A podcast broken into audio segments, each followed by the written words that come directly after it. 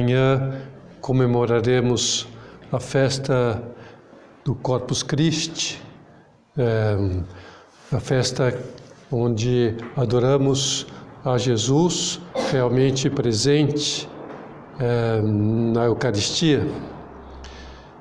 E para preparar-nos para viver essa festa, vamos refletir numa passagem da vida de Jesus em que ele prefigurou este sacramento. De alguma maneira, anunciou. E a passagem é a da multiplicação dos pães, da multiplicação dos peixes. Os pães representam Jesus na Eucaristia. E os peixes, os cristãos de todos os tempos, que alimentariam a sua alma com a Eucaristia. Essa passagem também irá nos ajudar a fomentar o nosso desejo de ser mais generosos com Deus, mais generoso com as pessoas com quem convivemos. Essa é uma passagem tão extraordinária que os quatro evangelhos as relatam, coisa muito rara de acontecer. Geralmente os sinóticos, que são Mateus, Marcos e Lucas, trazem passagens semelhantes, por isso se chamam sinóticos. São João, como escreveu depois, ele não quis repetir nessas passagens, mas essa ele repete, de tão importante que é e dá uns detalhes a mais que os outros não deram. É, Nosso Senhor quis dar uns momentos de descanso aos apóstolos e os levou a um lugar tranquilo, às margens do lago de Genezaré. É numa localidade chamada Tábiga, que fica a três quilômetros de Cafarnaum começo do ano tive a oportunidade e a graça de estar nesse lugar, de ter celebrado a missa eh, onde Jesus Cristo precisamente realizou este milagre. Mas quanto à multidão, ela se inteira de que Jesus Cristo está indo para aquele lugar. Jesus está indo, né, com os apóstolos eh, de barco. E a multidão vai a pé a esse lugar para esperar Jesus. Porque queria continuar a ser instruída por ele e ser curada das suas enfermidades. Ao chegar àquele lugar, Nosso Senhor se comoveu a ver aquela multidão lhe esperando, porque via que eram ovelhas sem pastor. E, portanto, se pôs a curar os enfermos e a lhes ensinar muitas coisas. Isso durante muitas horas. É, e muitos acabavam encontrando em Jesus a solução dos seus problemas, descobriam o sentido das suas vidas aliviavam as suas angústias, tiravam as suas dúvidas. Jesus era um bom pastor. Elas viam em Jesus alguém que lhes conduzia à vida eterna, à esperança, à felicidade, porque Jesus Cristo era o caminho, a verdade e a vida. No final da tarde, o Senhor reparou que aquela gente já não tinha mais lanche para comer. Já tinham consumido tudo que tinham ao longo do dia. As crianças começavam a chorar de fome. Então Jesus perguntou a Felipe, um dos apóstolos: Onde vamos comprar pão para toda essa gente? Ele sabia, evidentemente, o que ia fazer, mas quis estimular a generosidade dos apóstolos. Porém, nós nunca, talvez, meditamos na vida de Jesus com profundidade para descobrir tantos aspectos da sua personalidade, da sua vida. E talvez o que infelizmente ocorre com frequência conosco é que não meditamos na vida de Jesus, não meditamos nas passagens da vida de Jesus, pensando que ela tem algo a dizer para nós, que tem a ver conosco. É, que Jesus Cristo teve presente a cada um de nós ao viver este momento. São José Maria nos ensinou a, quando lermos o Evangelho, entrarmos nas cenas como se fôssemos uma pessoa que estivesse presente naquela cena. Nessa passagem que estamos considerando, Jesus nos interpela, como interpelou Felipe. Nós, nesse momento, somos Felipe. O que vocês têm feito para aliviar os sofrimentos dos outros? O que você tem feito para solucionar os seus problemas? Você dedica um pouco do teu, do teu tempo aos pobres? Um pouco do teu tempo aos doentes? Às crianças? Aquelas pessoas que estão em idade avançada? aos ignorantes, aos carentes de algum tipo? Quanto tempo você dedica a essas pessoas? Quão generosa você tem sido nisto? Jesus esperava que Felipe resolvesse aquele problema. É, por isso fez aquela pergunta, né? É, onde vamos comprar pão para toda essa gente? É, ele sabia o que ia fazer, mas quis que Felipe fizesse algo, que contribuísse para algo, que desse alguma solução. Mas Felipe se esquiva, dizendo que isso era impossível alimentar aquela multidão, porque precisaria de um salário de seis meses de um operário. Muita coisa. Eles não tinham toda essa grana naquele momento. É, além de que o lugar era deserto, não tinha onde comprar com facilidade tanto alimento. Nós, às vezes, nos identificamos com essa tacanhice de Felipe, com esse modo muito matemático de pensar, muito restrito, é, muito chão sempre como uma desculpa para esquivar-nos, para se sacrificar-nos pelos outros, para fazer algo. Então, vem uma série de desculpas matemáticas, lógicas. É. Quantas vezes não fizemos aquilo que Jesus nos pediu para fazer por preguiça, por comodismo, por falta de generosidade? Mas Perto de Jesus estava André, outro apóstolo. Ele ouviu a conversa de Jesus com Felipe. E evidentemente que Jesus Cristo falou abertamente para que outros ouvissem também. E André ouviu. Estava lá também. Agora vamos ser André.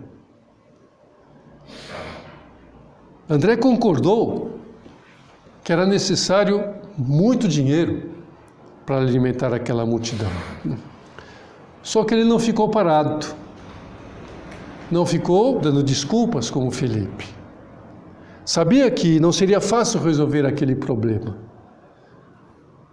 mas ele precisava tentar fazer algo, porque Jesus Cristo estava lhe interpelando. Onde vamos comprar alimento para toda essa gente? Ah, isso não tem nada a ver comigo, não posso, não dá. Não. Eu estou aqui, estou com Jesus, Jesus é o Messias, Jesus é o Filho de Deus, eu sou seu apóstolo, então alguma coisa eu preciso fazer. Aquilo que eu posso fazer. É, então, André resolve ir de grupo em grupo, ah, aquela multidão perguntando se alguém tinha algum lanche sobrando. Ninguém tinha nada. Ou, se tinha, escondeu. E aqui também nós entramos na cena nesses que esconderam o lanche. Mas de repente, né, houve a voz de um garoto que lhe disse que tinha cinco pães e dois peixes. E aqui chegamos ao personagem principal dessa passagem. E nós gostaríamos de que nós também fôssemos esse personagem principal. Claro, o personagem principal é Jesus. Jesus é principalíssimo. Né? É, um garoto do qual nós não sabemos o seu nome. Não vem no Evangelho o seu nome, não sabemos quem é. Ficou incógnito. Um simples garoto que não tem receio de ficar sem o seu lanche, o último que ele tinha, para atender o pedido do apóstolo de Jesus. Alguém, por acaso, tem algum lanche? O mestre está pedindo. Sabia que não podia resolver todo o problema com aqueles cinco pães e dois peixes que o garoto estava lhe oferecendo? O garoto também sabia que com aqueles cinco dois pães e dois peixes não ia alimentar a multidão, mas é o que ele, que ele tinha, é o que ele podia oferecer. É, e ele queria contribuir com algo, mesmo que fosse muito pouco, insuficiente, ridículo para alimentar a multidão. Mas para ele era muito, era o seu lanche. Com aquele lanche ele mataria a sua fome. Era tudo que ele tinha. E foi tudo que tinha que ele ofereceu. Ele terá pensado? Jesus diz coisas tão maravilhosas. E eu estou aqui e caminhei até aqui para ouvi-lo mais uma vez, porque são tão fantásticas e maravilhosas as suas palavras, que me tocam tanto o coração. Ele perdoa os pecados. Ele curou meu tio, que era paralítico. Ele expulsou o demônio da minha vizinha. Será que eu não posso contribuir com algo para que ele faça mais um dos seus grandes milagres? Talvez ele estivesse pensando em que um dia, lá na frente, quando fosse mais velho, ele poderia dar mais. Poderia dar toda a sua vida para ser apóstolo, como André. E essa cena, ela me lembra de uma garota, muito parecida com esse garoto do Evangelho. Ela se chama Jacinta, uma das videntes de Nossa Senhora de Fátima. Ela tinha apenas oito anos, mas era uma criança extremamente generosa, fabulosamente generosa, principalmente depois que ela teve aquele encontro com Nossa Senhora e Nossa Senhora lhe revelou aqueles segredos e pediu coisas para que eles pudessem resolver aquele problema. Tremendo. Pediu para três crianças que resolvesse o problema da guerra e não lhes deu nenhuma arma, a não ser a arma da oração. Para que o comunismo não se espalhasse, para que o Papa não fosse assassinado. Ela tinha no seu coração uma compaixão maravilhosa pelos doentes. Também se preocupava daqueles que estavam longe de Deus, longe do seu amor. Porque ela viu quantas almas caíam no inferno por estarem longe de Deus. E ela não queria que isso acontecesse. Para conseguir de Deus a conversão dos pecadores, a cura dos doentes, para ajudar ao Papa na sua missão, o fim da Primeira Guerra Mundial, ela rezava muitos terços por dia, com oito anos. Fazia renúncias e sacrifícios incríveis. Por exemplo, dividia o lanche com as crianças mais pobres, como do garoto né, do Evangelho. É, dividia o lanche. Usava uma corda na cintura que provocava muitas dores e às vezes até sangrava. Nossa Senhora até depois, né, ela já fazia isso depois das primeiras aparições, e Nossa Senhora teve que pedir a eles não usar essa corda durante a noite, dormindo que tirasse a corda. Durante o dia sim, mas durante a noite não. Eles usavam 24 horas por dia. Né? Que generosidade, né? Fazia jejuns. A atitude do garoto, da passagem da vida de Nosso Senhor, a atitude de Jacinta, Santa Jacinta, né? nos faz refletir e perguntar por que há pessoas que, na infância, amavam tanto a Jesus, que fizeram a sua primeira comunhão com tanto entusiasmo. Sabiam que vale a pena cumprir os mandamentos e os cumpria. Iam com alegria à missa, cantando interiormente. Mas ao crescerem, ao entrarem na universidade, tem receio de dar a vida por Jesus. Tem receio de deixar a família, os seus sonhos, de entregar o seu tempo, o seu dinheiro para servir a Jesus e aos mais necessitados.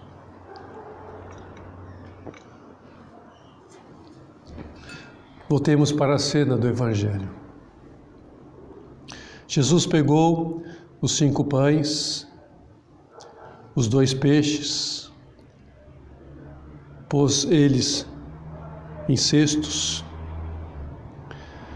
Ele vai realizar o grande milagre de alimentar uma multidão com aqueles escassos cinco pães, ridículos dois peixes. Esses pouco alimento iria se multiplicar nos cestos precisou mais cestos. Cesto vazio, ninguém se recusou a dar. Deus pode fazer com o nosso pouco muitas coisas grandes. Temos pouco para dar, não importa. Com esse nosso pouco, Deus faz grandes maravilhas. Nosso Senhor pediu aos apóstolos que organizassem as pessoas em grupos para que não houvesse tumulto. Organização, Jesus sabia organizar as coisas maravilhosamente. Né? Escutemos o relato de São João. Jesus tomou os pães e rendeu graças. Em seguida, distribuiu-os às pessoas que estavam sentadas. Igualmente dos peixes lhes deu quanto queriam.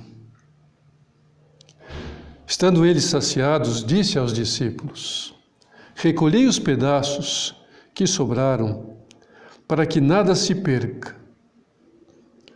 Eles o recolheram, e dos pedaços dos cinco pães de cevada que sobraram, encheram doze cestos. Mais uma vez, esse cuidado de Jesus, não desperdiçar o alimento. É, mas esses doze cestos que sobraram podem ser também interpretados como a presença de Jesus Cristo na Eucaristia ao longo dos tempos. Queria-se doze, né? que representa uma multidão que seria, ao longo dos séculos, alimentados por Jesus. Né? Nosso Senhor alimentaria com seu corpo, com seu sangue, com a sua alma, com a sua divindade, uma multidão de cristãos ao longo dos séculos, e nós fazemos parte dessa multidão. Essa multidão que amanhã estará né, em procissão, adorando Nosso Senhor, aqui na Amaral Peixoto, lá em Piratininga, lá em São Gonçalo. Né?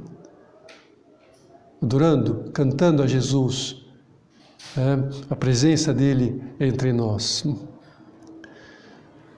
E nós podemos concluir a nossa reflexão pensando, pensando em que quem é generoso com Deus, quem tem essa atitude generosa com Deus, como teve aquele garoto, não perde nada.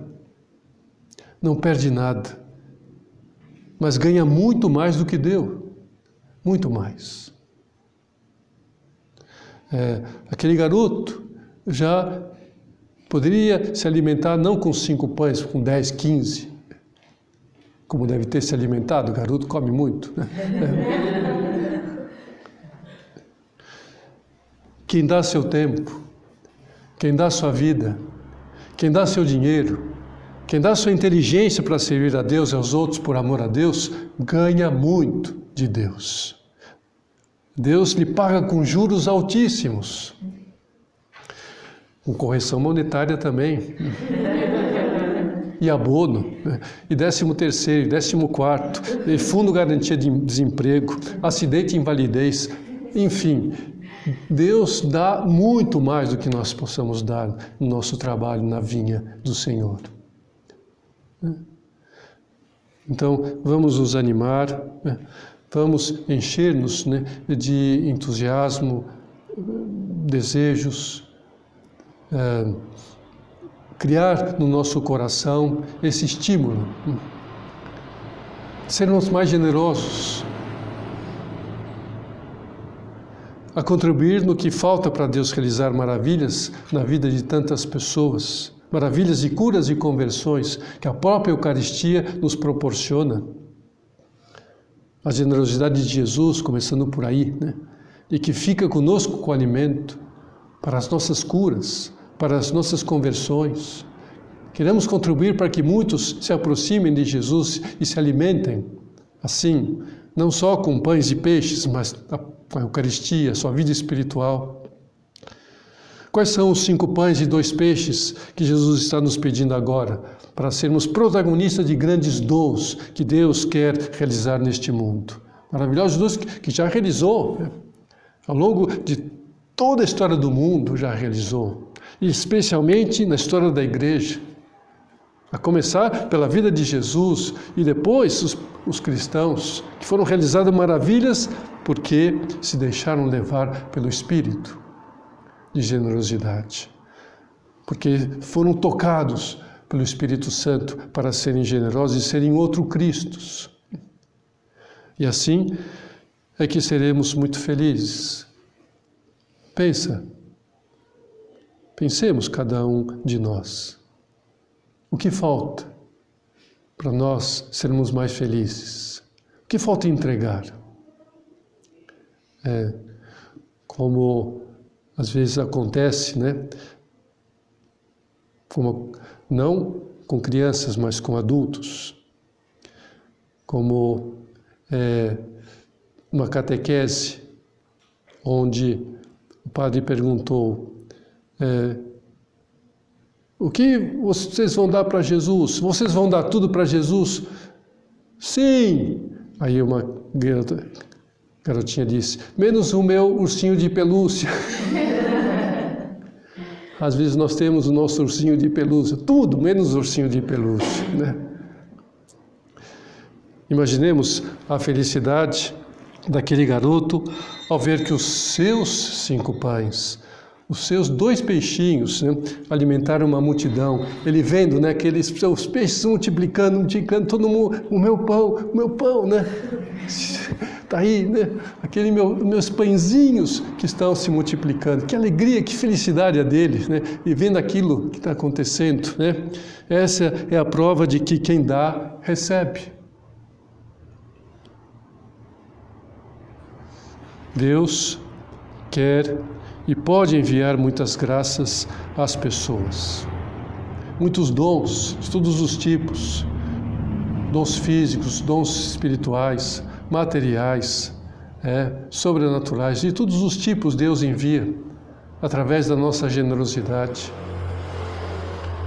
É isso que depende de encontrar pessoas generosas, pessoas que realmente deem o seu coração, deem o seu tempo, deem aquilo que podem dar, mesmo que seja pouco.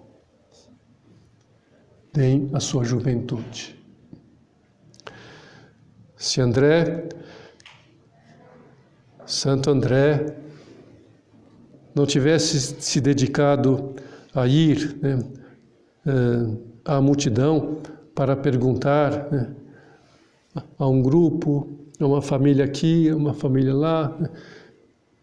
Deve ter perguntado para muita gente, não foi de cara que ele conseguiu aquele garoto. Foi se espalhando, foi se espalhando. Aquela pergunta de André.